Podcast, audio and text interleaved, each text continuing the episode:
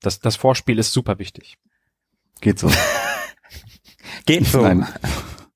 Nein, besser, also vor dem Spiel ist ja nach dem Spiel. Da kommst du nicht mehr raus, Tobi. Das kommt sowas von an den Anfang.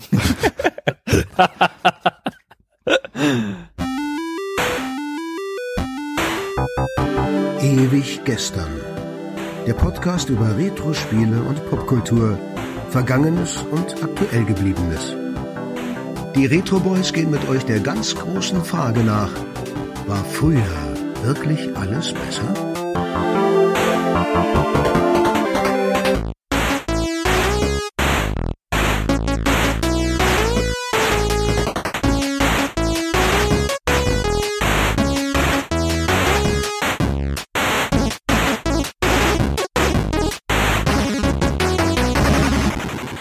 Und herzlich willkommen zu einer weiteren Folge Ewig gestern. Wir sind wieder am Start und mit wir meine ich natürlich die Retro Boys in einem Komplettpaket. Ich bin Markus. Ich bin Tobi. Der einzig wahre originale Philippe. Hallo.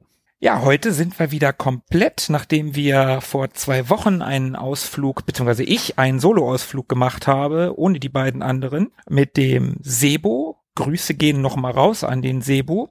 Hallo Sebo. Grüße an den Sebo. Sind wir heute wieder tutti completi zusammen, aber wir haben ein gar nicht mal so unähnliches Thema wie letzte Woche. Wir haben ein modernes Retro-Spiel mitgebracht und das ist schon eine besondere Folge, würde ich sagen, denn, ah, da kommen wir später zu, oder? Wollen wir es jetzt schon Ja. erzählen? Nein. Vorfreude ist doch die schönste Freude. Ich weiß es nicht. Ja, genau. Vorfreude ist die schönste. Aber man braucht doch kein Vorspiel, Tobi. Ist das so? Hast du gesagt? Kann mich nicht erinnern. Ähm, okay. Worum geht's heute?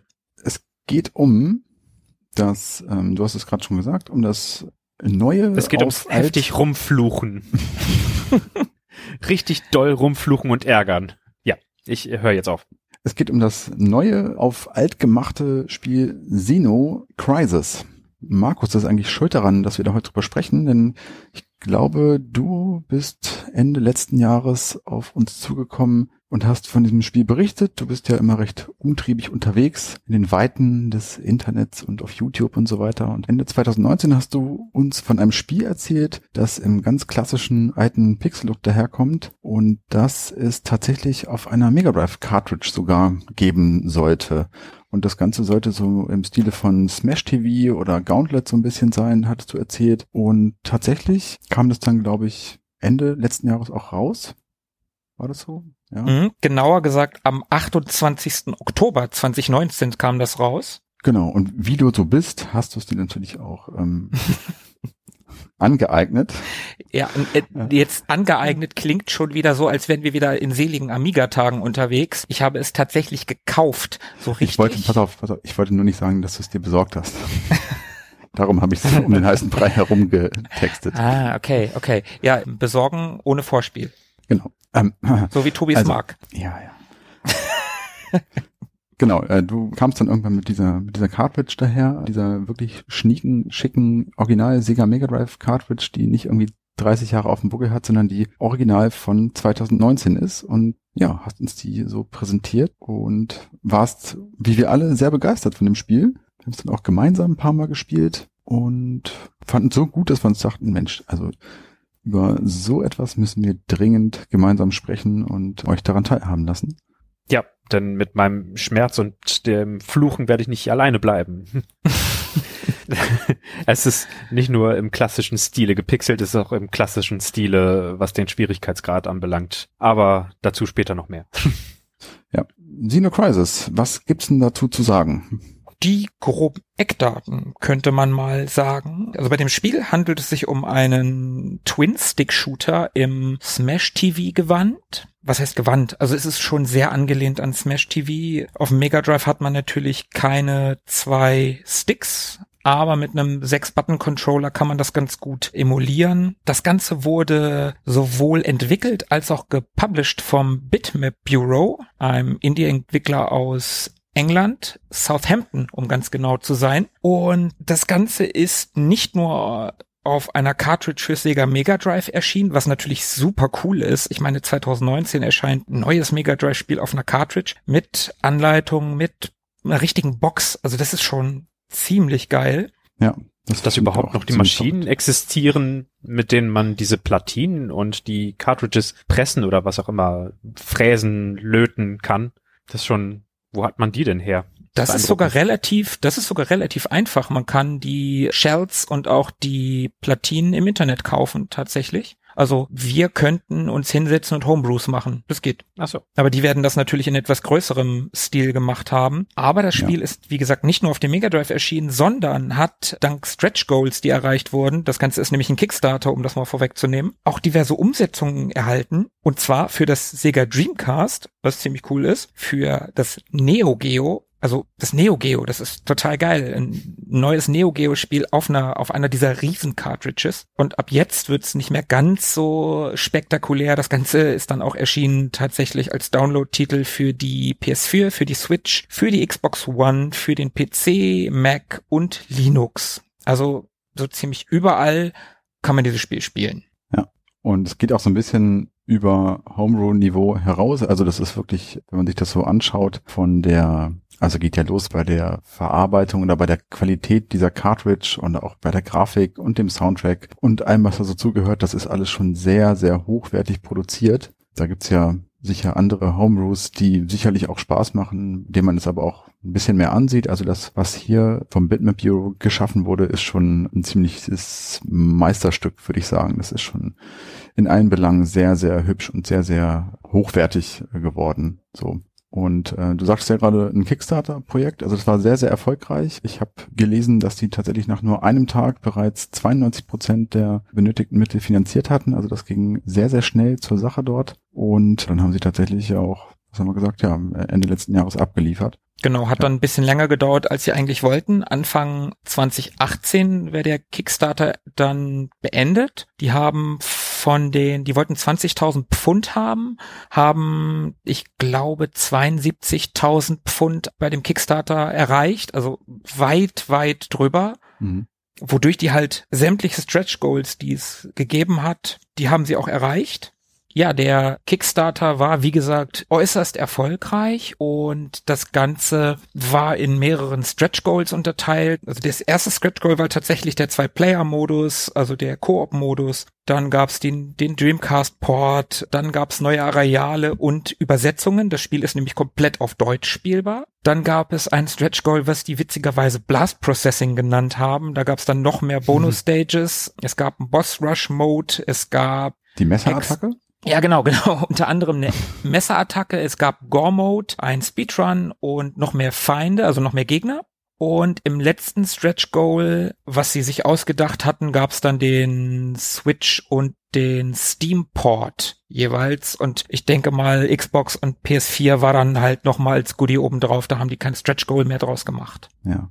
Um das vielleicht so ein bisschen besser eintüten zu können, einsortieren zu können, kann man vielleicht mal so ein bisschen erklären, was das eigentlich für ein Spiel ist, worum es geht oder wie sich das spielen lässt. Ich glaube, die Story ist schnell erklärt. Die, die Story, ja, also ein 16-Bit Actionspiel, Twin-Stick-Shooter. Ganz grob gesagt, es ist ein 16-Bit Mega Drive Spiel, kein Zelda-eskes äh, Rollenspiel. Insofern ist die Handlung wirklich schnell zusammengefasst. Ein Außenposten namens Outpost 88, sehr kreativ, wird von äh, ja, giga anmutenden Aliens überfallen und zwei Marines werden losgeschickt, bis zu zwei Marines, man kann es mit zwei Leuten spielen, ähm, die werden losgeschickt, um dem Ganzen ein Ende zu setzen. Man spielt das, wie gesagt, in uh, Smash-TV-Manier und ähm, man geht durch, jetzt bin ich mir gerade unsicher, nicht, wie viele Level es gibt. Ich glaube sechs. Bist du sicher? Ich glaube, es, glaub, es sind sechs. Hier steht nämlich sieben. Wenn da steht sieben, sind es vielleicht auch sieben.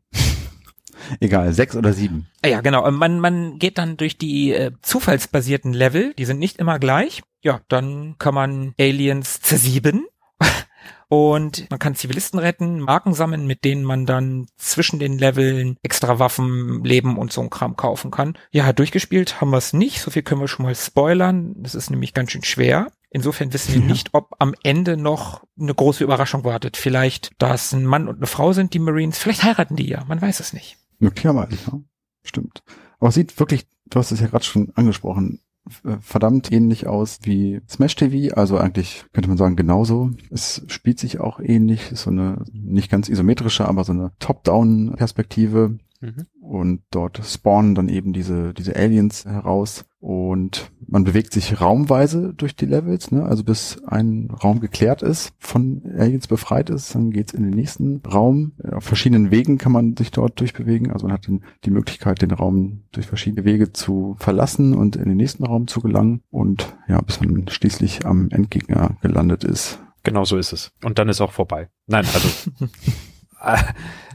Bestimmt kann man da irgendwelche Strategien äh, herausfinden nach und nach durch Trial and Error und gucken, wie die Gegner auf äh, verschiedene Arten von Beschuss reagieren oder welche Rhythmen sie haben, wann sie angreifen, wann sie sich panzern und wann sie verwundbar sind oder an welcher Stelle. Aber es ist schon, also potenziell frustrierend manchmal für nicht so versierte Retro-Spieler. Es ist maximal frustrierend. Ja, es ist sehr, sehr schwer. Wenn man am, am Level-Endgegner gescheitert ist und sich denkt, na gut, nächstes Mal eine andere Strategie, aber dann muss man eben wieder von vorne anfangen oder vom Beginn des Levels und dann mäht man sich wieder durch dieselbe Horde an Gegnern und dann probiert man die nächste Strategie und dann, ah, klappt wieder nicht und dann kann man es wieder von vorne versuchen.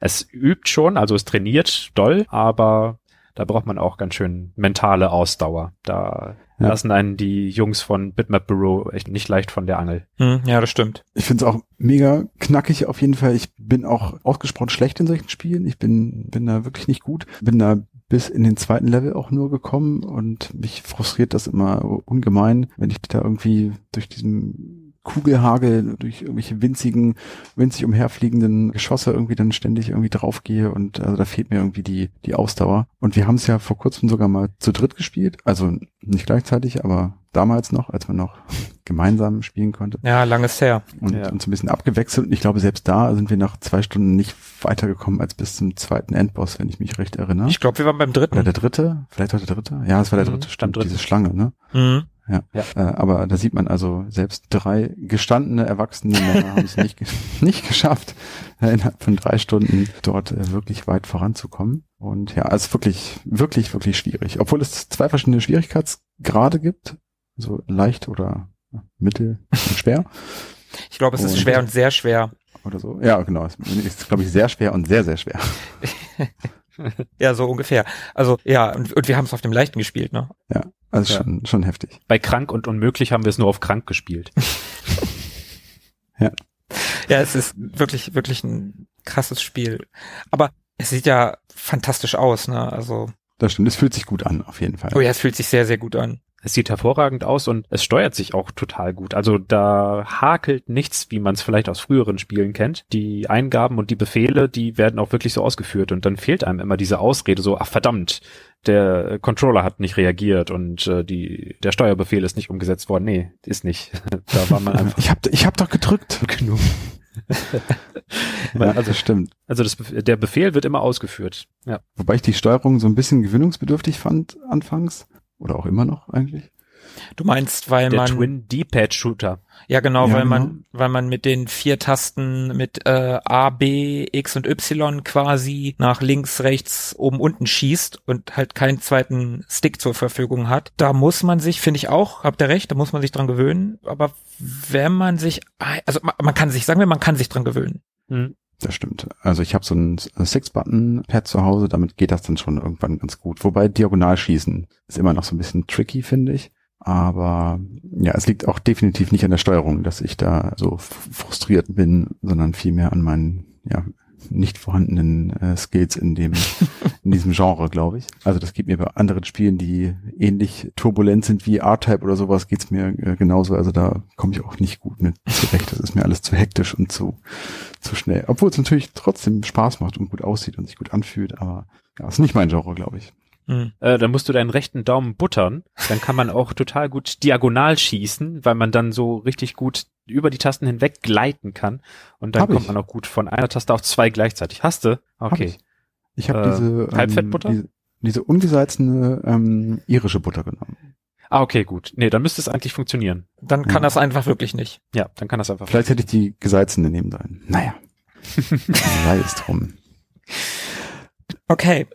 Wir haben jetzt ganz oft schon erwähnt, dass das Spiel so toll ausschaut und sich gut anfühlt, das hat natürlich äh, mit der hervorragenden Grafik zu tun, selbstverständlich. Die übrigens von dem Niederländer Henk Nieborg stammt. Der ist für das gesamte Artwork verantwortlich. Und das war eine ganz gute Wahl, wie man dort ja nun auch erkennen kann. Denn der schafft es wirklich, diesen, diesen Geist dieser 90er Jahre Ästhetik total gut in die Gegenwart zu überführen. Und er hat da wirklich eine exzellente Pixelgrafik erschaffen, die ganz hervorragend die Mega Drive Farbpalette ausreizt. Voll. Ja, also das, man startet dieses Spiel und es sieht einfach aus wie ein Mega Drive Spiel. So, es ist, ich weiß nicht genau, woran es liegt, wie sie das machen. Es ist wahrscheinlich die Farbpalette mitunter. Also das sieht wirklich fantastisch aus wie ein Mega Drive Spiel auf Amphetamin. Also da hat man manchmal das Gefühl, krass, da ist noch ein Detail und noch ein Glanzeffekt mehr, als man es früher vielleicht erwartet hätte. Ja, also ich finde, das, was du gerade gesagt hast, Tobi, da hast du vollkommen recht. Die Farbpalette, also das Mega Drive, das kann ja nur in Anführungsstrichen 64 Farben gleichzeitig darstellen, hat eine Farbpalette von, wie viel sind's? 500, 512 und 64 gleichzeitig ist ja nun echt nicht so viel, ne? Aber dadurch, dass die die halt relativ ähnliche Farben nehmen, die halt in Abstufungen vorhanden sind, wirkt das so viel geschmeidiger und durchdachter, kann man das so sagen? Also ich, ich finde, hm. man, man merkt dem Spiel schon an, dass da Leute dran sitzen, die sich mit dem Mega Drive wirklich auskennen. Also wenn das damals rausgekommen wäre in 90ern, das wäre der Grafik-Hit in Tüten gewesen. Also das. Woran liegt denn das eigentlich, dass, also die, die Technik ist ja die gleiche, also die gleich limitierte Technik von 64 gleichzeitig darstellbaren Farben, damals wie heute. Mhm. Warum sieht es heute besser aus? Sind die Leute, also ist es, ist es ein ästhetisches, anderes ästhetisches Empfinden? Von heute zu damals oder haben das die Leute damals einfach nicht gesehen oder hat man das hatten die keine Zeit? Also die hätten ja damals theoretisch auch schon diese Kniffe mit Abstufungen und all diesen Dingen äh, machen können, um so ein stimmiges Gesamtbild zu, zu bekommen. Warum sieht es heutzutage besser aus oder? Vielleicht ist es ja die Erfahrung der, die gesammelte Erfahrung der ganzen Jahrzehnte von ja, allen stimmt. Teams, die jeweils was äh, entwickelt haben. Also ob man jetzt Dithert und ein äh, Schachbrettmuster immer um ein Pixel versetzt und noch eine zusätzliche Farbstufe dazwischen dadurch rausholt oder ob man so ein Palette Color Swap mitten im Bild hinbekommt, so dass äh, man zum Beispiel auf der oberen Hälfte normale Farben hat und auf der unteren Hälfte Unterwasserfarben und das wechselt dann jedes Mal. Und dann haben sich die Leute von äh, dem Bitmap Bureau oder Hank Nieborg gedacht, ja komm, dann schmeißen wir jetzt alles zusammen, alles was geht und dann wird alles rausgeholt. Plus eben so die, auch die persönliche Erfahrung aus den ganzen Jahren. Wenn man mhm. sich zum Beispiel anschaut, wie ein Film wie Jurassic Park aussieht, mit den damaligen Beschränkungen, mit den Limitierungen, dann wussten die genau, handwerklich geht das, künstlerisch haben wir diese Vision und dann haben sie es genau passend zusammengeführt und diese Erfahrung muss man ja auch erst machen.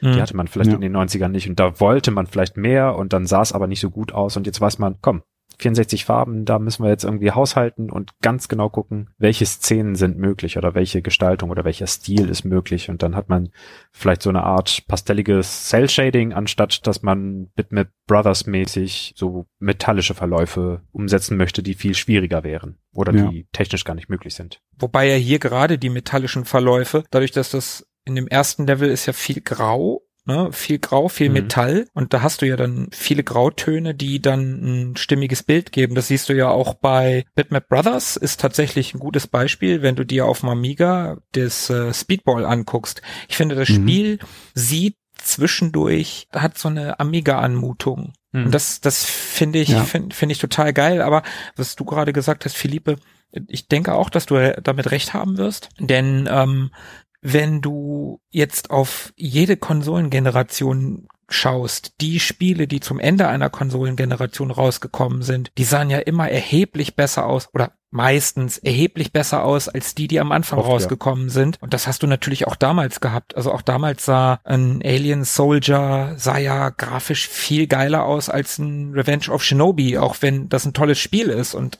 ich find's auch hübsch, aber die wussten irgendwann halt hatten die Kniffe drauf, die, die man am Anfang noch nicht so hatte. Und ich denke mal, Nieborg und Co., die haben genau diese Kniffe angewandt. Und darum sieht das mhm. Spiel halt so super aus. Ja, Und sie haben es tatsächlich ja, also was heißt sie, in dem Fall ja er. Ähm, du hast ja gerade eben schon gesagt, dass hätte es das Spiel in den 90er Jahren gegeben, wäre das irgendwie ein krasses äh, Nonplusultra äh, gewesen oder so. Grafisch, ja. Genau, grafisch.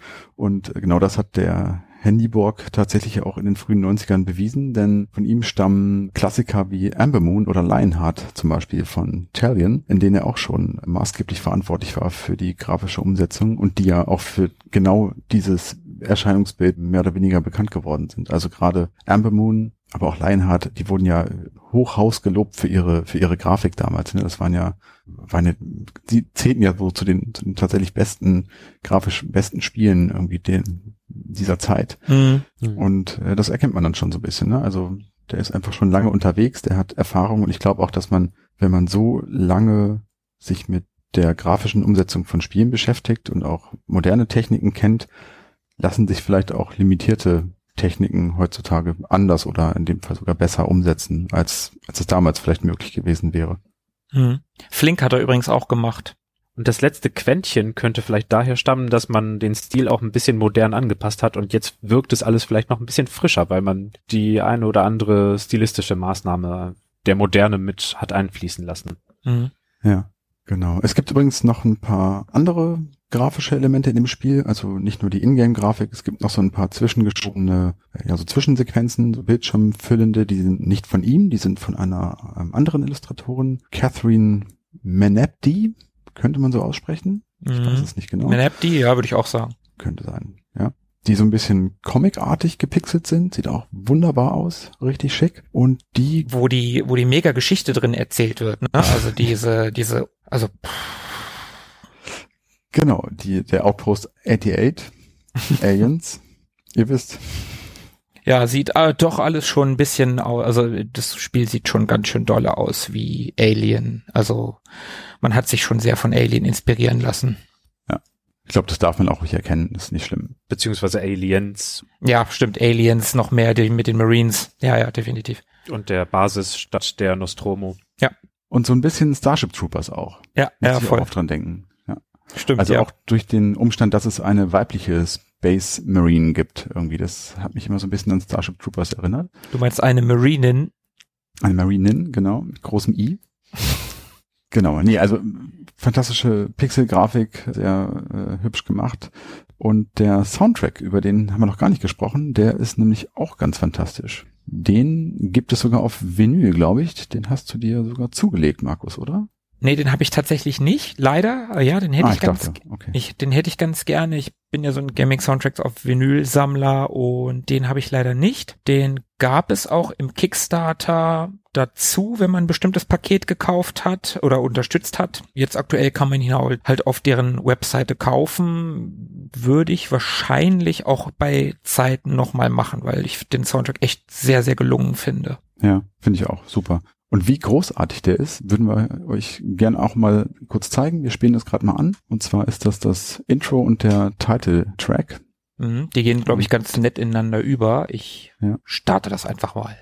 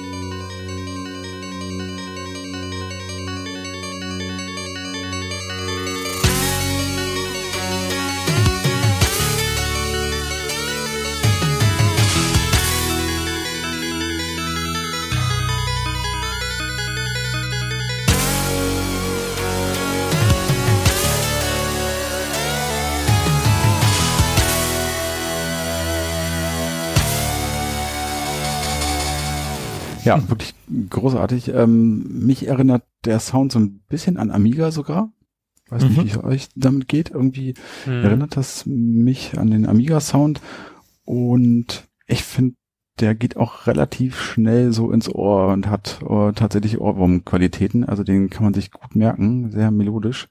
Total. Gefällt mir echt gut. Also, völlig krass, was der Danny Berlin alias Lazy Gecko alias Savage Regimes da so auf die Beine stellt mit äh, FM-Synthese. Es klingt teilweise wie gesampelt, voll die punchy Percussion. Total sahnige Lead-Synthes, die ne, diese Melodien so richtig ins Ohr tragen und mhm. reinkleben in, in, den Gehörgang und dann und ähm, das, was grafisch so meine Vermutung war, dass sie alte Stile kopieren, ne, so richtig derbe künstliche Synthes mit viel Hall hinten dran, so wie direkt aus den 80ern geholt, dann noch einmal mit so einer so einer Schicht moderne Strichen, damit das Ganze noch mal ein bisschen frischer daherkommt. Teilweise ist stilistisch auch so ein Crossover aus diesem 80er Synthie-Pop mit so einer Mischung an äh, modernem Gent, also so so einer seltsamen äh, Spielart des Heavy Metal, wo mega tief gestimmte Gitarren dann auch noch Bands mit reinbringen. Das hört man, glaube ich, im Intro-Track. Und dann so Blastbeats auf der Bassdrum. Das hört sich irgendwie völlig nach 80ern an, aber auch völlig frisch. Das war Dr. Music. Danke für diese schöne, bestimmt sehr treffende. Ich kenne mich nicht gut genug aus und Tobi glaube ich auch nicht. Nee. Ähm, ich fand es trotzdem nur gut. kann sagen, es ist gut oder nicht gut. War, war gut. gut. Ja, war gut. Hat, hat sich gut angehört. Ja, hört sich gut an. Was ich aber sagen kann, das, was wir eben gehört haben, also das Intro und dem, der Title Screen klingt relativ melodisch und ruhig. Hm. Das geht aber noch ein bisschen in andere Facetten weiter mhm. über im Spiel selber. Also da macht es nochmal so einen kleinen Twist, wo es auch ein bisschen mehr zur Sache geht noch. Vielleicht können wir nochmal was anderes anspielen, was so ein bisschen die anderen Facetten auch nochmal aufzeigt. Ja, sehr gerne. Ich wäre dann für den Track des dritten Level, der heißt Dunes, so wie der Level an sich auch heißt. Da gibt's ganz tolle Tempiwechsel und verschiedene Strömungen. Also das hat zwischendurch was fast von 90er, früh 2000er Breakbeats und hat dann im weiteren Verlauf ganz schöne melodiöse Teile und wird dann wieder total hektisch. Das ist so mein Lieblingstrack von dem, von dem Soundtrack. Den würde ich ganz gerne einspielen. Sind leider alles Tracks, die ich im Spiel niemals zu hören bekommen werde. Doch, den vom dritten Level, den kannst du noch, den, das geht noch, den kannst du noch erreichen. Spielen lieber ab.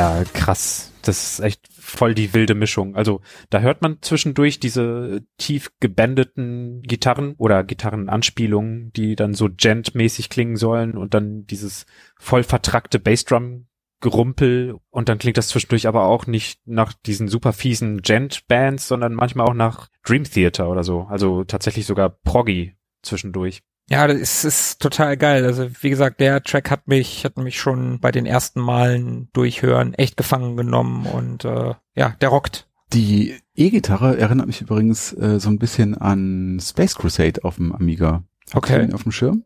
Mm, ja, habe ich den ganz Soundtrack? grob, ganz grob. Der Wie so oft. Auch mit so, auch mit so krassen ähm, E-Gitarren sind die Sounds. Mhm. Erinnert mich ein bisschen daran. Ist wahrscheinlich so ein Space Marines Ding.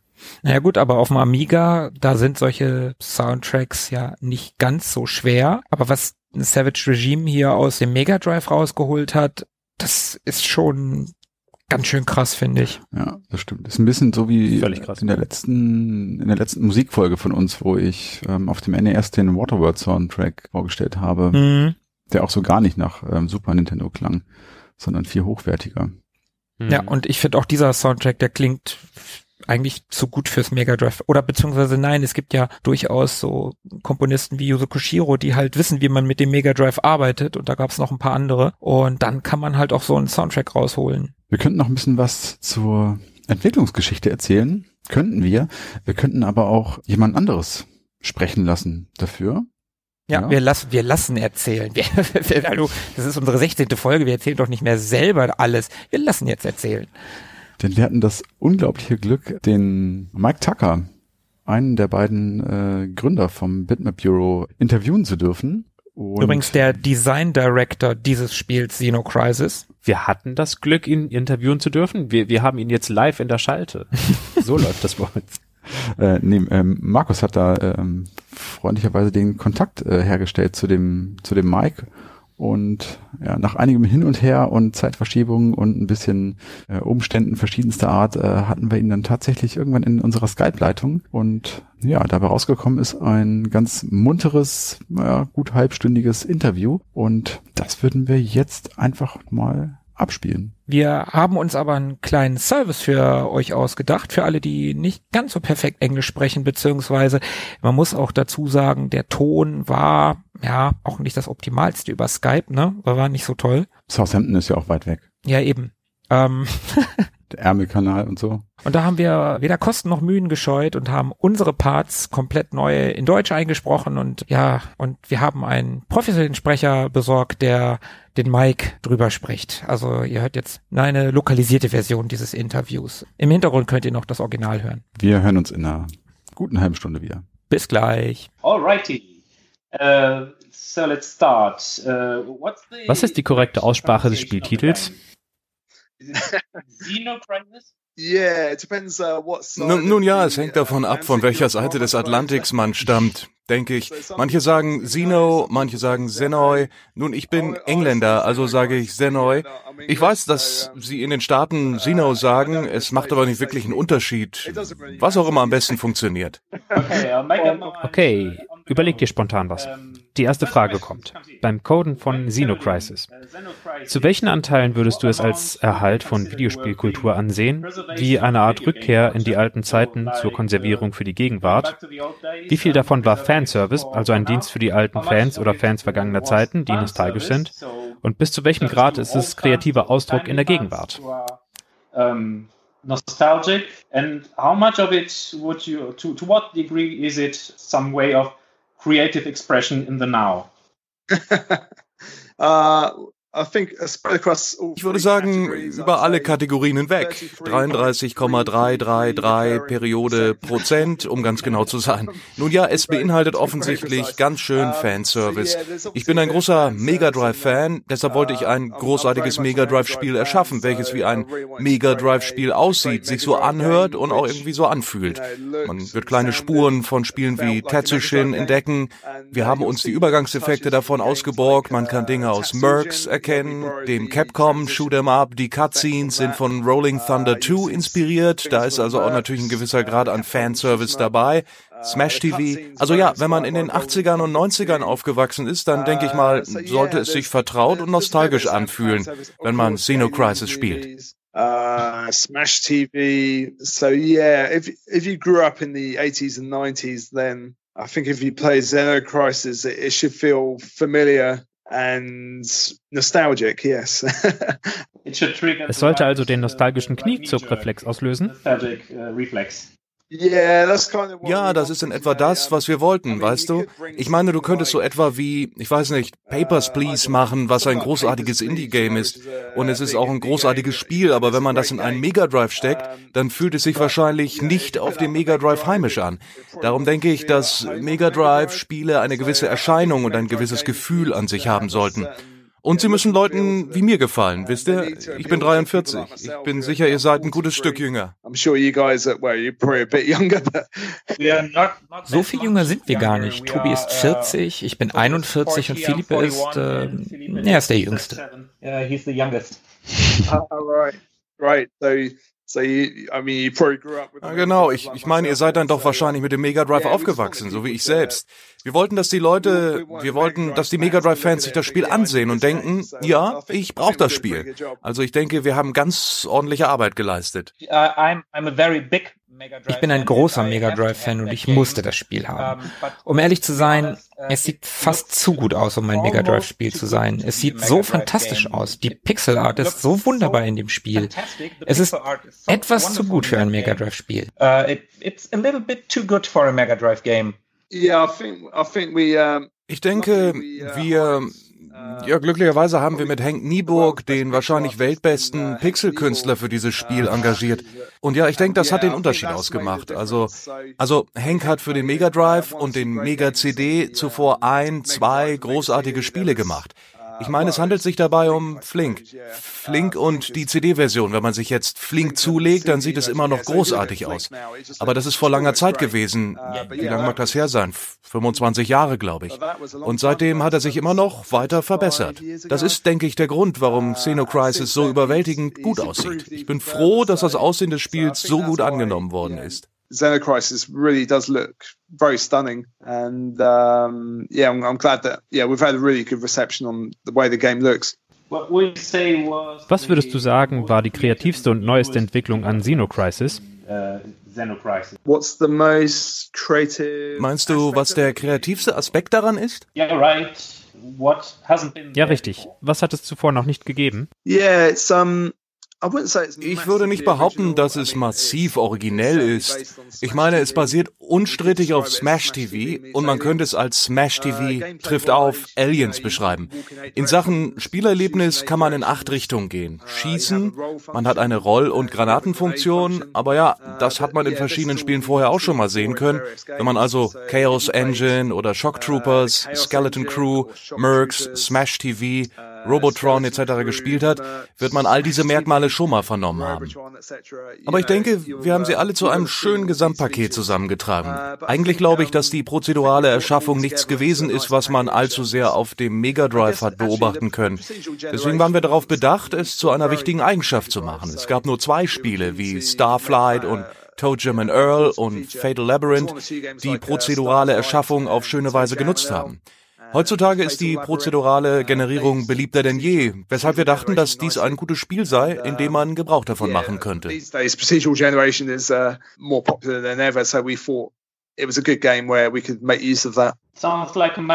Klingt nachvollziehbar. Also war das Rosinen rauspicken mit einer der kreativsten Teile daran?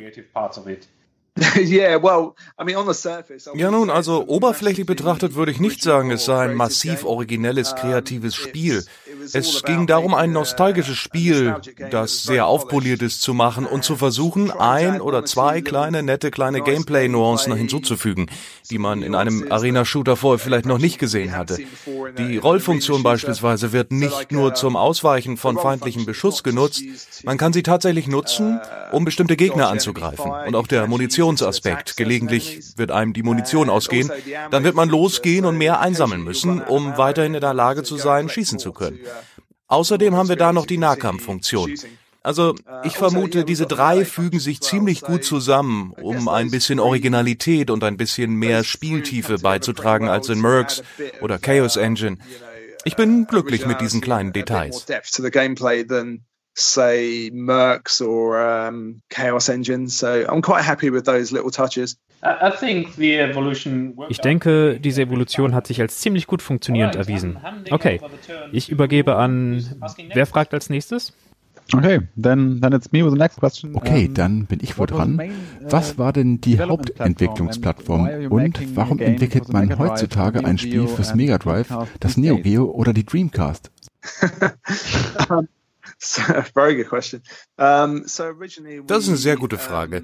Ursprünglich habe ich angefangen, den Prototypen in Hexe zu machen. Manche sagen auch Hacks.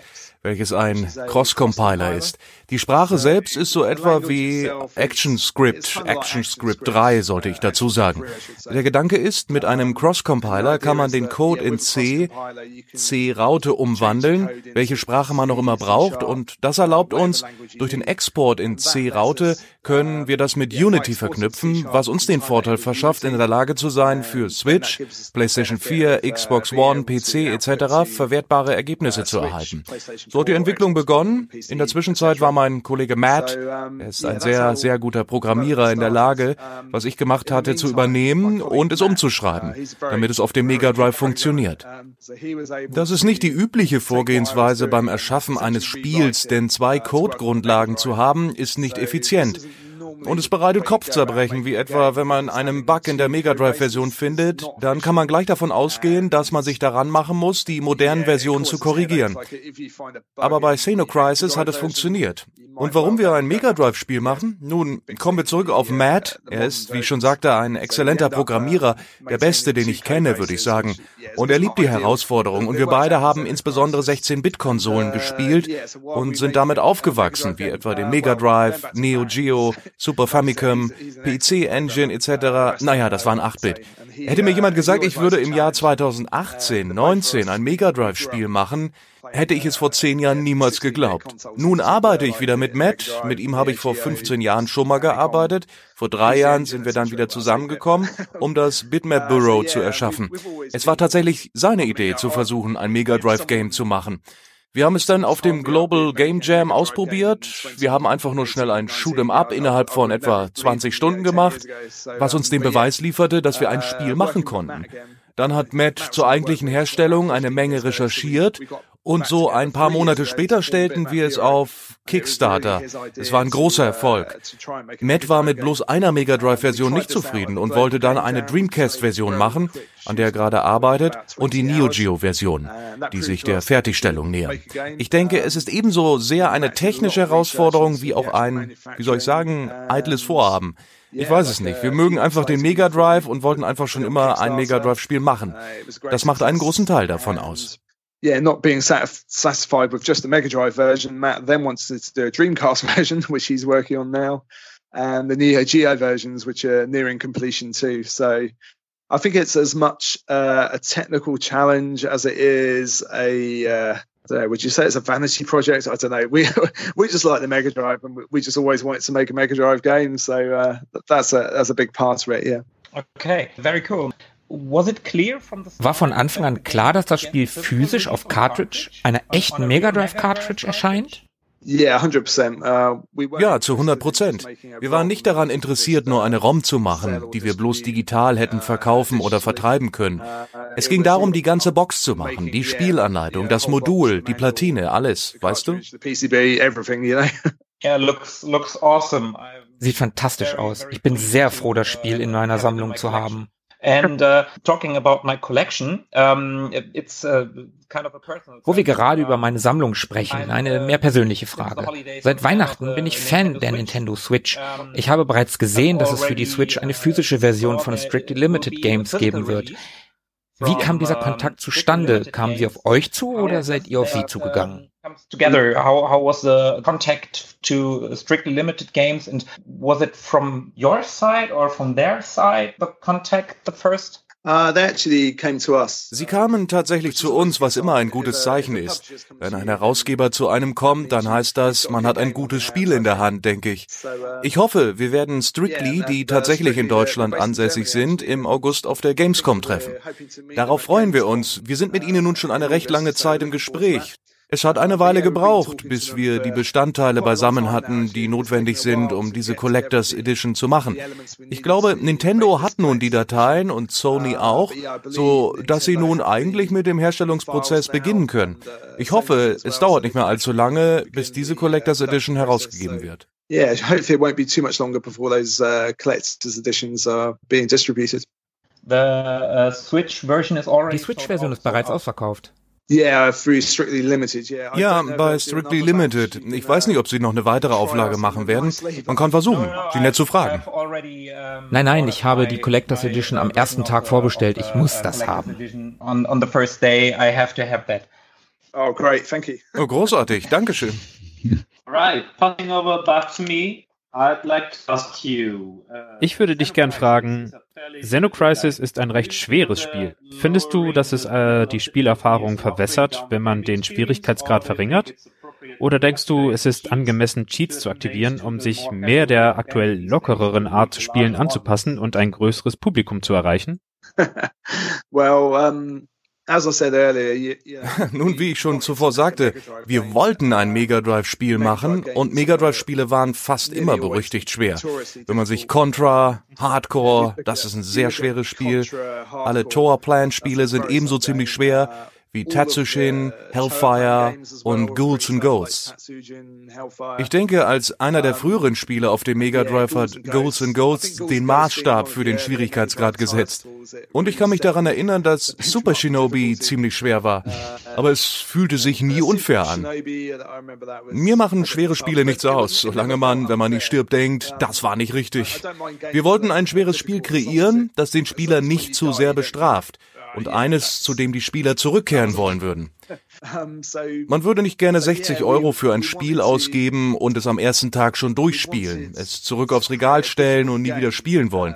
Wir wollten, dass Spieler gut ein paar Tage oder sogar Wochen der Übung investieren müssen, um gut genug zu werden, um das Spiel durchzuspielen. Zu den Cheats, es gab ein Cheat-Menü im Spiel und ich habe kein Problem damit, wenn Leute sie nutzen. Ich selbst benutze sie nie. Ich neige dazu, keine einfachen Spiele zu machen. Ich bin immer schon so gewesen. Ich bin schon immer mit Arcade-Spielen und wahrhaft schweren Konsolenspielen aufgewachsen. Das ist einfach, was ich gewohnt bin. Wenn ich mein eigenes Spiel spiele, möchte ich herausgefordert werden. Also sollte man auch Xeno Crisis als ziemlich herausfordernd empfinden, so wie es die meisten tun. I, I tend not to make easy games. Uh, that's that's the way I've always been. I've always grown grown up playing arcade games uh, and very generally quite difficult console games. So that's that's just what I'm used to. And when I play, if I play my own game, I want to be challenged. So uh, yeah, you should find Xenocrisis pretty challenging, and I hope most people do. So you, you think it's not also macht das Spiel einen nicht fertig, sondern fordert einen heraus, die Messlatte höher zu legen. Und man muss sich das Spiel verdienen. Man kann nicht einfach durch das Spiel spazieren, indem man cheatet. Es wäre nicht die richtige Erfahrung. Das ist es, was ich gerade daraus entnehme? Ja, das klingt schon ganz richtig. Man muss Zeit investieren, um seine Fähigkeiten auf eine ausreichend gute Stufe zu verbessern, um es durchzuspielen. Mir ist klar, dass etwa 80 bis 90 Prozent der Leute, die das Spiel kaufen, es wahrscheinlich niemals durchspielen werden. Aber ich hoffe einfach, dass solange Leute es unterhaltsam finden, es möglich ist, dass sie denken, eines Tages vielleicht, wenn ich es versuche, wenn ich es nochmal versuche, dann könnte ich es diesmal schaffen. Man möchte den Leuten immer dieses Gefühl geben.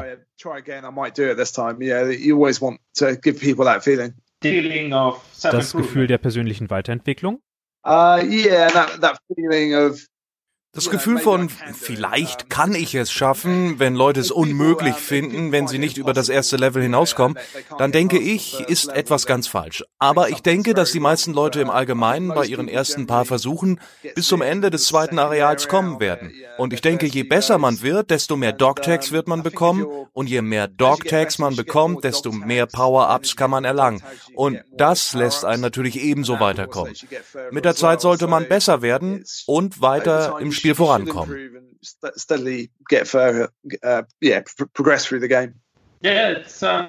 Das klingt vertraut. Das ist es, was ich erfahren habe.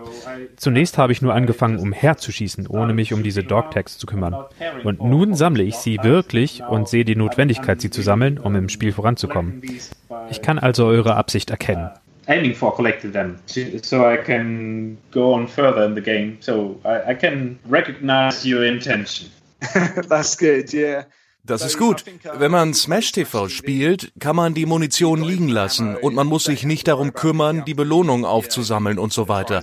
Aber in Xeno Crisis muss man fortwährend an seine Munition denken und daran, die Dogtags aufzusammeln wenn es sicher ist, das zu tun.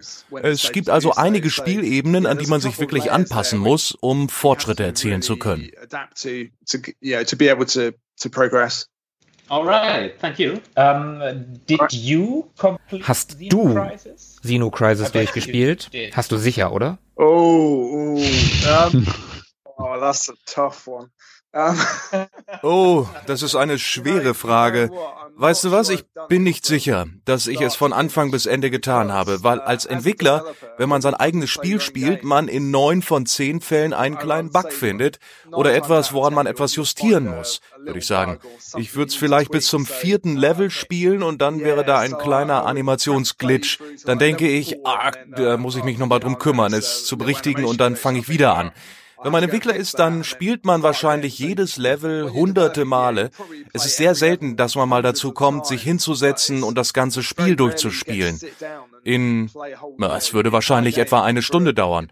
So unsere Schätzung. Vielleicht ein bisschen weniger. Das Ding ist einfach, die Zeit dafür übrig zu haben, es zu tun. Technisch betrachtet habe ich es wahrscheinlich nicht durchgespielt. Aber ich weiß, dass es schwer ist. Ich habe das letzte Level geschafft, ohne zu sterben. Ich habe das Labor geschafft, ohne zu sterben. Also ich habe jedes Areal geschafft, ohne zu sterben. Aber ich habe mich nicht hingesetzt und bin vernünftig das Spiel durchgegangen. Wahrscheinlich nicht. Und ich fühle mich schrecklich deswegen. Aber wisst ihr, erzählt niemand davon, okay? Nein, nein, natürlich nicht. Ich habe das Gefühl, du bist kompetent genug, um es am Stück durchzuspielen. Also kein Stress. Good, good. Yeah, I'll, I'll, I'll probably try and do it. Gut, gut. Ich werde es wahrscheinlich eines Tages probieren. Es ist einfach nur die Zeit. Ich habe mich bereits an das nächste Spiel gemacht. So ist es einfach, wenn man Spiele entwickelt. Man kommt selten dazu, selbst Spiele zu spielen, insbesondere das eigene Spiel. Okay, um, then my next question is. Uh, Okay, jetzt mal eine etwas andere Frage. Ähm, Bitmap Bureau. Gibt es da irgendeinen Zusammenhang zu den Bitmap Brothers? Associations with the Bitmap Brothers? Sadly not. Traurigerweise nicht. Ich meine, ich war ein großer Fan von denen, als ich aufwuchs. Und als wir versuchten, einen Firmennamen auszusuchen, wollten wir damit unsere Fähigkeiten bezüglich 2D-Spiele und 2D-Grafiken vermitteln. Es erschien uns eine gute Vorgehensweise, das Wort Pixel zu nutzen. Aber so ziemlich jede Kombination mit Pixel, Pixel Hub, Pixel Studio, Pixel dies, Pixel, die waren alle vergriffen, also lief es für uns darauf hinaus, Bitmap zu nehmen.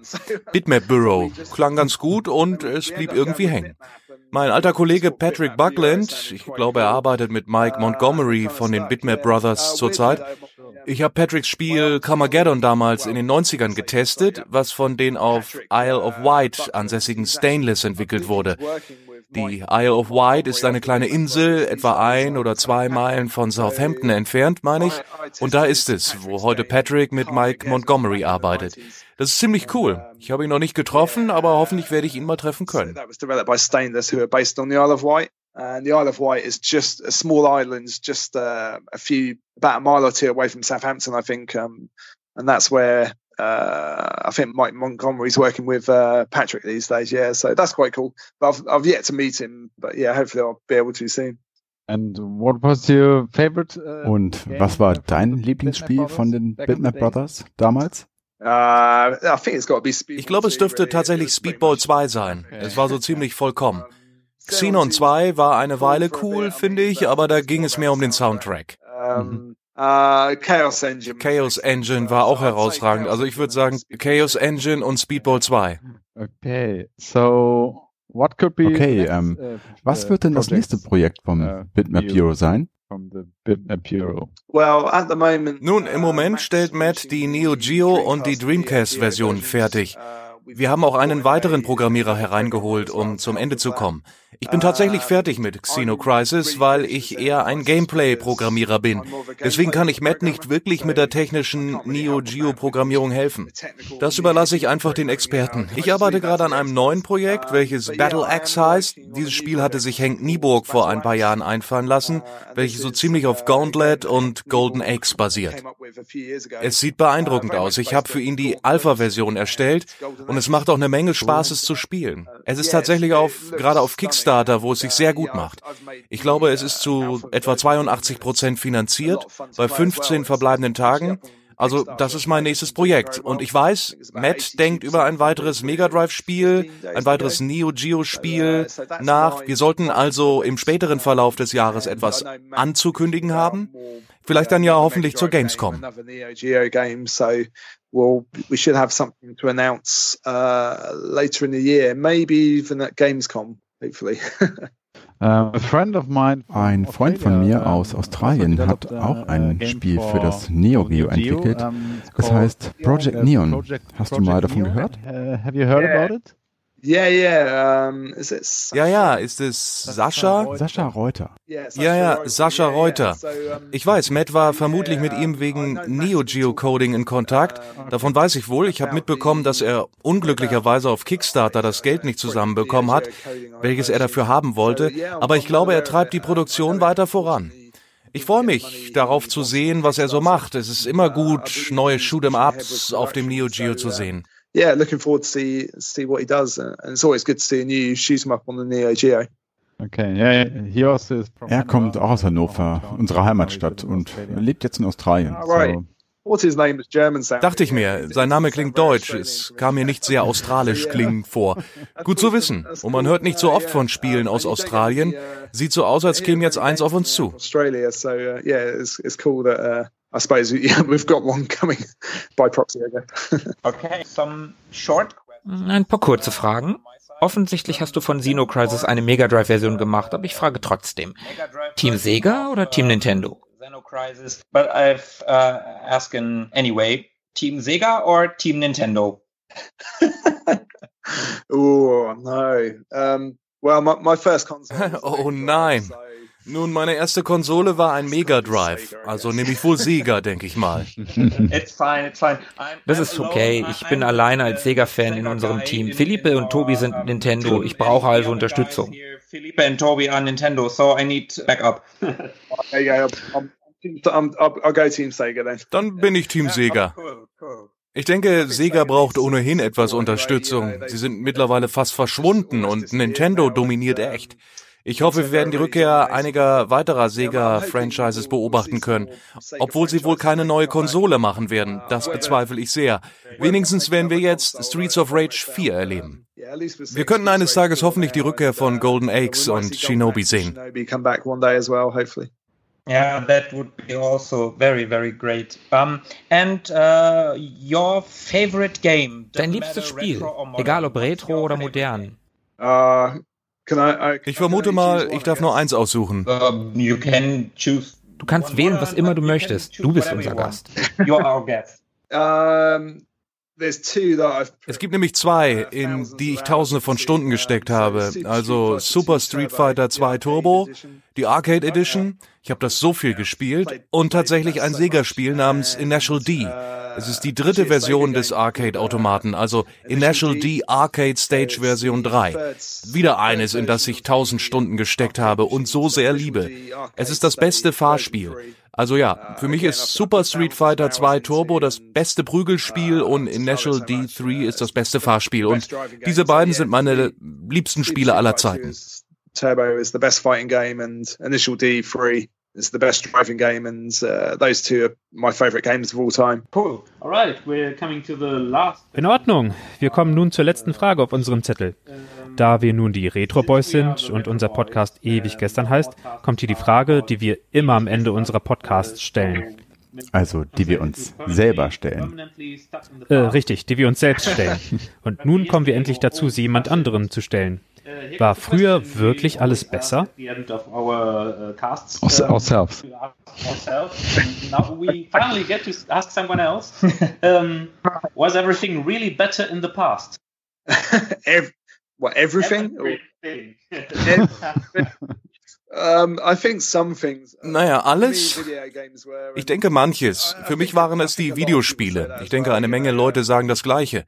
Wenn man sich mit seinen Eltern unterhält, dann werden die sagen, dass Musik damals in den 50er, 60ern besser gewesen ist. Für mich waren Videospiele in den 80ern und 90ern auf ihrem Höhepunkt und ich habe nicht wirklich großes Interesse an modernen Videospielen. Ich interessiere mich immer noch dafür, die alten Klassiker zu spielen und versuche, alte Spiele zu finden, die ich als Kind verpasst habe. Alles andere sonst, Musik, es gab sicherlich einen Haufen gutes Zeug in den 80ern und 90ern, aber ich höre mir dennoch moderne Musik an. Was gibt es sonst? Film? Nun, jedes Jahr hat seine großen Filme und Musik und Spiele. Ich denke, ich würde sagen, wenn Leute zurückblicken in die Zeit, in der sie aufgewachsen sind, dann sind das die besten Jahre im Leben, bevor man erwachsen wird. Man muss dafür sorgen, dass die Rechnungen bezahlt werden, um Beziehungen kümmern, um Kinder. Ich habe definitiv meine Jugendjahre genossen und schaue gern auf sie zurück. Aber heute habe ich eine achtjährige Tochter und ich habe einen Traumberuf, bei dem ich Videospiele mache. Ich bin glücklich und ich blicke nicht mit allzu großem Neid zurück. yeah, these days um, I've got an eight-year-old daughter, and uh, yeah, my, I've got a dream job making video games. So uh, yeah, I'm, I'm, I'm happy, and uh, I don't I don't look back with um, yeah too much envy. Uh, also haben Videospiele ihren Höhepunkt in den 80ern und 90ern erreicht und beim Rest ist es in Ordnung, dass die Zeit vorangeschritten ist.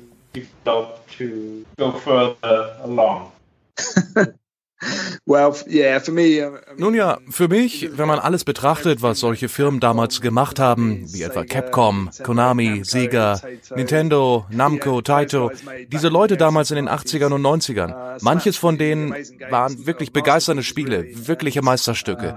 Ich denke, viele von denen sind ungeschlagen und werden es vielleicht auch immer bleiben. Wenn man sich Symphony of the Night, Super Metroid, Zelda A Link to the Past, Super Mario World, Street Fighter, Castlevania, dann sind da so viele großartige Spiele, deren moderne Neufassungen und Klone nahe drankommen, aber für mich niemals so ganz dasselbe sein werden. Für mich waren wirklich die 80er und 90er mit Konami und Capcom einfach die beste Zeit, um Spiele zu spielen. 80s, 90s, Capcom and Konami were, was just like the best best time to be uh, playing games really. Es ist, äh, als würde man sich selbst fragen, wie verbessert man Perfektion? well, that's it, yeah. Ja, das ist es. Und ich denke, es gab damals eine andere Haltung zur Herstellung von Videospielen. Ich denke, es gibt eine Menge Indies, die sich durchsetzen, die versuchen, ähnliche Spiele wiederzubringen. Viele 2D-Spielreihen wurden von Konami und Capcom fallen gelassen. Ihr kennt wahrscheinlich Blazing Chrome, was ein ziemlich gut aussehender Contra-Klon ist. Ich glaube, es liegt zurzeit in der Hand der Indie-Entwickler. Ich kann mir nicht vorstellen, dass Capcom oder Konami den alten 2D-Spielen gerecht werden könnten. Ich denke, deren Einstellung ist zu sehr auf 3D ausgerichtet. Aber wir werden sehen. Ich meine, Sega unterhält den Gedanken mit Sonic Mania und Streets of Rage 4. Vielleicht schenken dem Capcom und Konami Beachtung. Sega entertaining it with uh, Sonic Mania and Streets Rage 4. So perhaps perhaps Capcom and Konami will take note. Konami, uh, the last Contra. Konami, das letzte Contra war nicht wirklich gut. Oh nein. Ja, es war fürchterlich. Man muss sich das Spiel nur ein paar Sekunden anschauen, um zu wissen, dass es ruiniert worden ist. Ja, Blazing Chrome, das war das Spiel, was Konami hätte machen sollen. Exactly. Yeah. Ja, exakt. Ich finde, Konami hat wirklich die Orientierung verloren und ich kann mir denken, dass ein großer Teil der alten Belegschaft gegangen ist. Man kann sich nicht vorstellen, dass sie zu dem zurückkehren, was sie mal gewesen sind. Und außerdem haben sie es mit Silent Hill verpatzt. PT sah großartig aus, aber klar ist, Kushima ist weg. Das war so gruselig, ich konnte es nicht zu Ende spielen.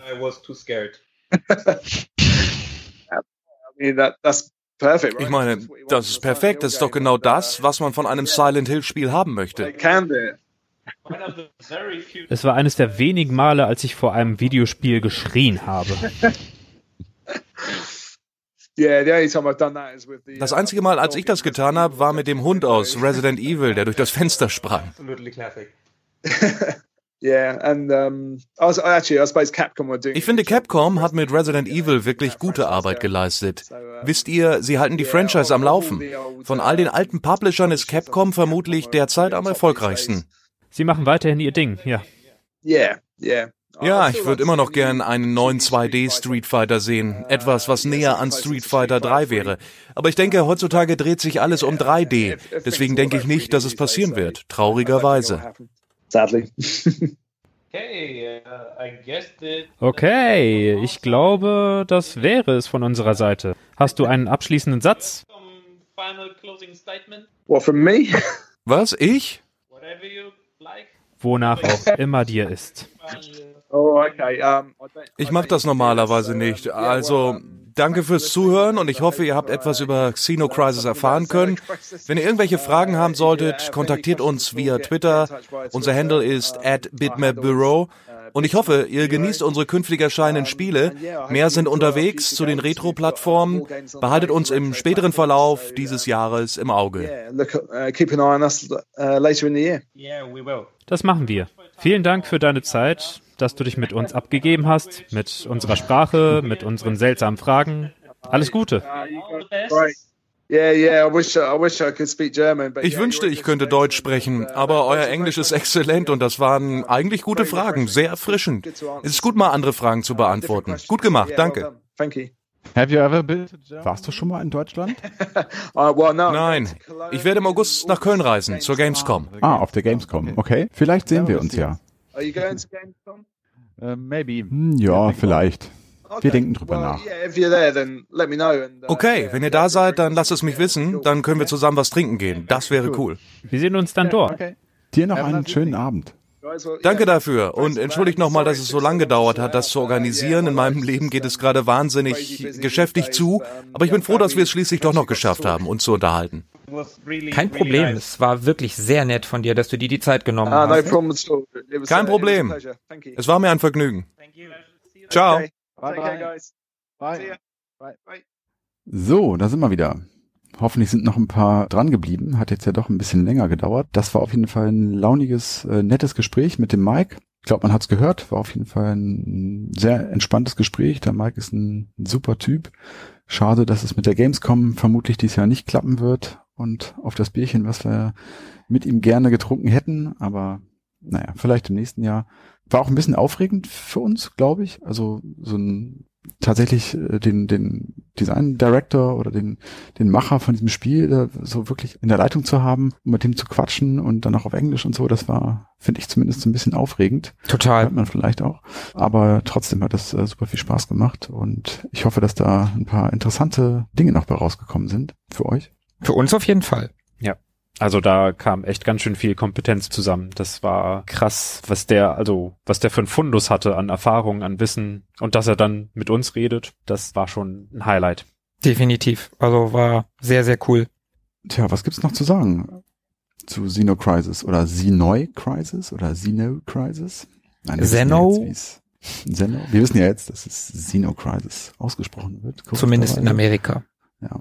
Xenokrisis. Habt ihr es intuitiv auch Xeno Crisis ausgesprochen? Ja. Ja, ich auch. Witzigerweise habe ich zu Xenon Mega Blast auf dem Amiga nie Xenon gesagt, sondern immer brav Xenon. Aber gut, Xenon gibt's ja auch im Deutschen, ne? Das stimmt, das Edelgas oder so. Ne? Genau. Ja, Xeno Crisis. Ähm, übrigens hat der Henk Nieburg, also der äh, vorhin erwähnte Grafiker, ähm, aktuell auch gerade ebenfalls wieder mit dem Mike Tucker einen Kickstarter am Laufen für ein Pixel Art Arcade Adventure. Das soll den Namen tragen äh, Battle Axe. Das ist, soweit ich weiß, auch schon bereits zu 100% finanziert. Hm, ist es. Weiß ich so genau, weil ich nämlich mitgemacht habe. Irgendwie Ah, am, am letzten Tag habe ich noch äh, mir die Switch-Version gegönnt. Und ja, äh, ich konnte, ich habe neulich tatsächlich dann Nachricht bekommen und äh, ich konnte einen Dorfbewohner, dem konnte ich einen Namen geben und ich habe mich dazu entschieden, einen Dorfbewohner in diesem Spiel Retroboy zu nennen. Retroboy. Yay. Cool. Also geil. sollte irgendwer von euch dieses Spiel mal spielen, haltet nach dem Retroboy Ausschau. Das sind wir. Ja, super. Sehr vorbildlich. Der gibt euch das goldene Vlies. Ich dachte den Heiligen Gral. Den auch. Ah, cool. Und im Januar 2021 soll es erscheinen. Und also was man da bisher so sehen kann, sieht schon ziemlich nett aus. Da kann man auf jeden Fall gespannt sein. Kommt übrigens wohl für die Switch, PS4, Xbox und PC, Mac, Linux raus. Also auch wieder auf einigen Plattformen am Start. Sieht richtig, richtig nett aus. Sollte man sich auf jeden Fall mal angucken. Und natürlich auch, ähm, wenn es soweit ist, kaufen. Ja, weil Kickstarten, also backen kann man es nicht mehr. Das ist durch. Ja, genau, das ist abgelaufen. Mhm, genau. Ähm, wie hat euch denn Xeno Crisis gefallen, um das nochmal vielleicht so abschließend aufzugreifen? Wie, was ist so euer Fazit? Was meint ihr?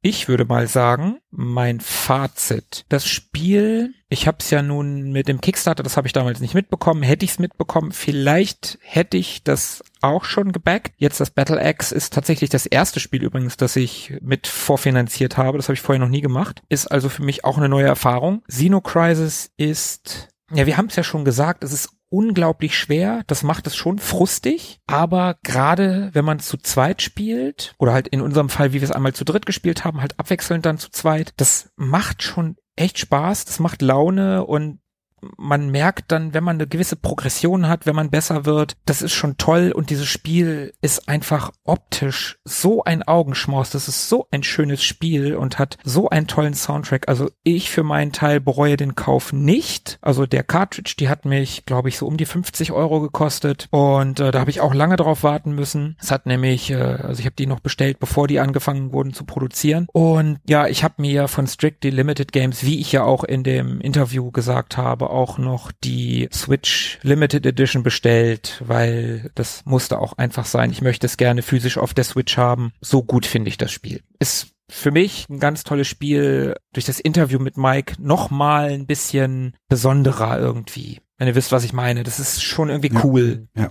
definitiv. Geht mir auch so, kann ich ja gleich mal mich anschließen. Also ich habe es ja auch schon gesagt, es ist nicht mein Genre, mir ist das zu stressig und ich bin nicht besonders gut in dieser Art von Spielen, aber auch wie du gesagt hast, es sieht fantastisch aus und es fühlt sich total gut an und einfach die Tatsache, dass da jemand im Jahr 2019 ein neues Mega Drive Spiel rausbringt, macht das Ganze schon unheimlich spielenswert und auch wie du gesagt hast, mit dem Hintergrund nun irgendwie mit einem der Macher gesprochen zu haben, macht es auch nochmal spielenswerter äh, aus meiner Sicht. Und von daher, es ist nicht mein Genre, aber ähm, ich habe es irgendwie dann doch so im Laufe der kurzen Zeit irgendwie äh, lieb gewonnen und auch tatsächlich öfter mal äh, zu Hause angespielt, auch schnell wieder ausgemacht, weil ich frustriert war, aber okay, so ist das.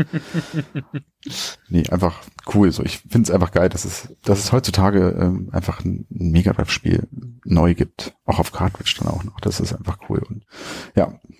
Ja, absolut. Gerade das mit der Cartridge, das hat mich letztschließlich dann doch davon überzeugt, das zu kaufen, weil 2019 ein Mega Drive Spiel auf Cartridge, voll geil. Philippe, wie frustriert warst du?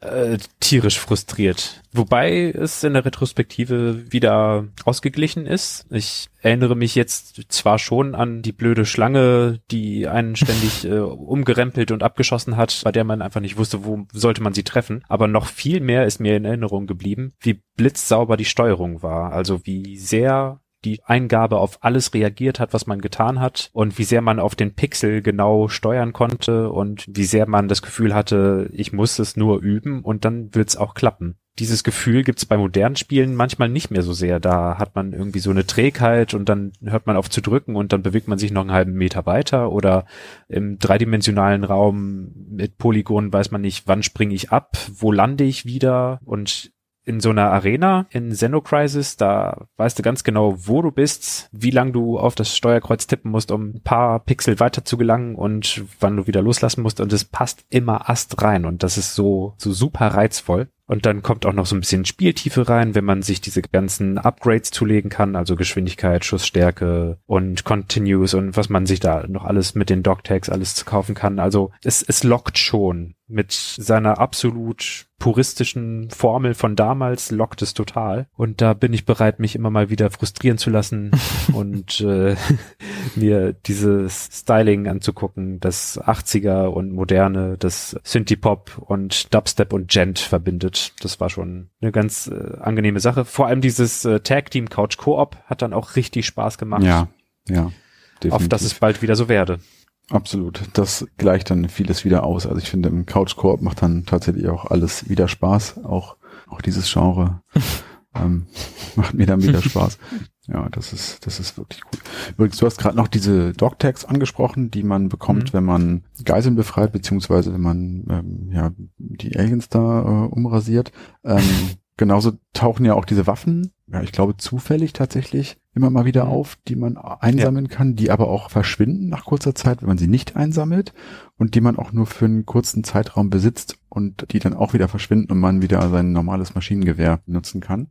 Ich glaube 90 Sekunden hast du die. Ja. Egal ob du schießt oder nicht. Kurz. Ja. Und damit äh, geht das Ganze auch nochmal deutlich einfacher von der Hand. Also da gibt's dann zum Beispiel so Flammenwerfer oder Schüsse, die Strahlenwaffen abprallen und so weiter, Strahlenwaffen. Und Shotgun. Die sind nochmal um einiges cooler als das normale Standard-Maschinengewehr und mit denen funktioniert es tatsächlich nochmal ein bisschen besser. Schade, dass man die ähm, nur für so kurze Zeit behalten kann. Hätte man auch so, finde ich, bis zum Ableben dem Spieler lassen können. Dafür kann man ja upgraden. Also ich glaube Schussstärke und Magazingröße oder so kann man upgraden mit den Dogtags. Dann ist das Maschinengewehr Ja. nicht immer so kümmerlich.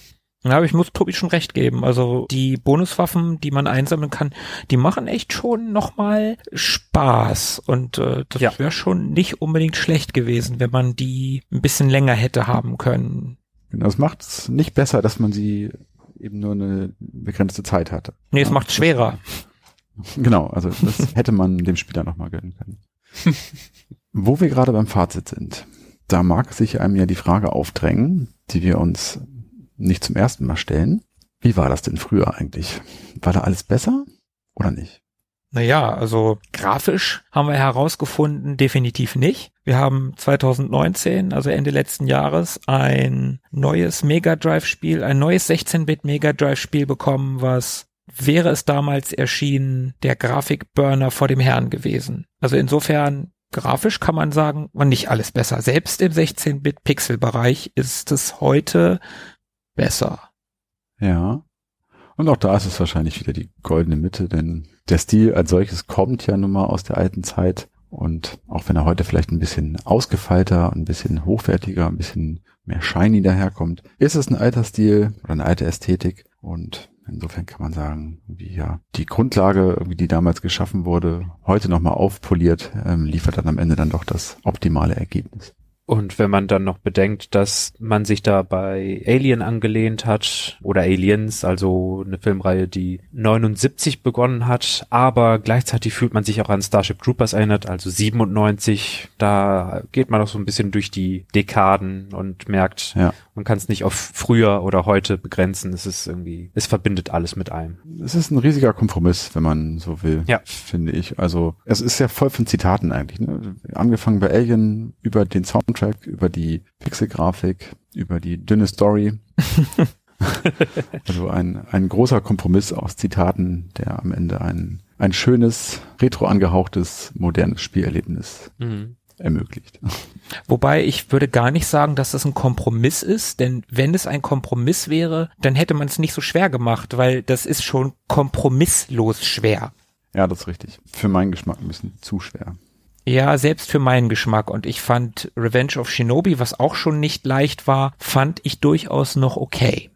Mm, Ja, witzigerweise ist mir das auch leichter von der Hand gegangen, wo du es gerade sagst. Ich glaube, es liegt vielleicht daran, dass man da so ein bisschen mehr fokussiert ist auf die ein oder andere schwierige Stelle, die man meistern muss. Das mag dann dieser Doppelsprung sein oder irgendeine, irgendeine andere fiese kleine Herausforderung, an der man länger zu kämpfen hat, während es hier bei Xenocrisis für mich zumindest die ganze Zeit einfach schwer ist. Also diese Massen von Aliens, die da immer wieder raus spawnen und diese ganzen Projektile, die dort rumfliegen, die man alle irgendwie im Auge haben muss, beziehungsweise nicht im Auge haben muss äh, oder haben darf. ähm, die Schönes Wortspiel. Sehr, sehr schwer auf jeden Fall. Ja, Dauertrommelfeuer aus der Schleimkanone. Ja, richtig. Aber übrigens ganz schön krass, ne? Also du sagst es ja gerade, Tobi, wie viele Gegner und Projektile da teilweise, also wie viele Sprites da teilweise auf dem Screen Ja. sind. Das ist schon beeindruckend. Also das kann man nur noch mal loben, wie krass die auf dem Mega Drive abgeliefert haben. Also da ist kein, ich habe in den drei Leveln, die ich gesehen habe, kein Sprite Flickering gesehen. Also das gab es da nicht. Das war schon richtig, richtig gut. Ja, die scheinen da einiges richtig gemacht zu haben. Sauber abgeliefert. Auf jeden Fall. Ja, haben wir es mal wieder. Sind wir am Ende angekommen? Haben wir alles gesagt? Und das, was wir nicht gesagt haben, das hat Mike Tucker gesagt. Und das hat er schön gesagt. Und das, was Mike Tucker gesagt hat, hat der Dennis nochmal genauso schön in deutscher Sprache gesagt. An dieser Stelle nochmal vielen Dank dafür. Auf jeden Fall. Vielen Dank an den Dennis. Grüße Von mir unbekannterweise. Danke auch an Philippe, dass er den Kontakt hergestellt hat. Danke, Philippe. Und natürlich vielen Dank an Mike Tucker vom Bitmap Bureau und sein gesamtes Team, aber vor allem an Mike, der sich die Zeit genommen hat, um mit uns zu quatschen. Auch schöne Grüße. Vielen Dank auch an die Zuhörer, die es bis jetzt durchgehalten haben, mit uns an diesem Spiel zu wachsen äh, und durch die leidvollen Stellen zu kommen, mit uns zu teilen, was wir alles äh, erlebt und durchlitten haben. Das war eine schöne Folge mit euch.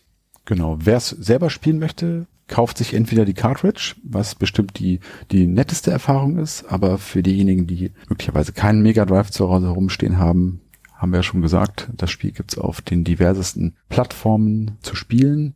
Ich selber habe es auf dem Raspberry Pi mit einem Mega Drive Emulator gespielt, was auch total gut funktioniert hat. In Kombination mit dem 6-Button-Pad von Retrobit macht das auf jeden Fall großen Spaß. Aber ich kann jedem nur ans Herz legen, kauft euch die Cartridge. So wie Markus. Ich habe es nämlich noch nicht getan. Aber ich werde das wahrscheinlich auch noch nachholen müssen. Und was wirklich ganz nett ist, also wir haben uns das ROM jetzt nicht einfach so besorgt, sondern äh, ich habe es tatsächlich im Vorfeld, weil ich die Cartridge gekauft habe, tatsächlich auch als ROM bekommen. Fand ich auch sehr nett. Auf jeden Fall, ja. Ja, jedenfalls. Vielen Dank ans Studio, dass Sie uns eine ROM zur Verfügung gestellt haben. Die haben wir sehr gerne gereviewt und haben uns damit zu echten Influencern gemausert. Ich wollte schon immer mal Influencer sein. Wir können uns jetzt Influencer nennen. Ja, kann, dann, dann kann ich mich ja jetzt zur Ruhe setzen, oder? Hast du schon die beiden blauen Haken auf deinem Insta-Profil? Äh, nein. Okay, nee, dann noch nicht. Da musst du noch warten. Ach, verdammt. Und man ist erst angekommen, wenn man sich nicht zur Ruhe setzt, sondern sich zur Ruhe setzen lässt. Okay, na gut, dann haben wir noch ein bisschen Zeit. Okay. Ja. Gut. So, jetzt haben wir es aber. Also nochmal, vielen Dank fürs Zuhören und ja, bis die Tage, würde ich sagen. Bis die Tage. Bleibt am Drücker. Bis bald. Bis dann. Ciao. Ciao, ciao. Tschö. Ciao. Tschüss. Tschüssikowski. Nein, du legst auf. Nein, ich liebe dich viel mehr als du mich. Mögen die Retro Boys mit euch sein. Immer.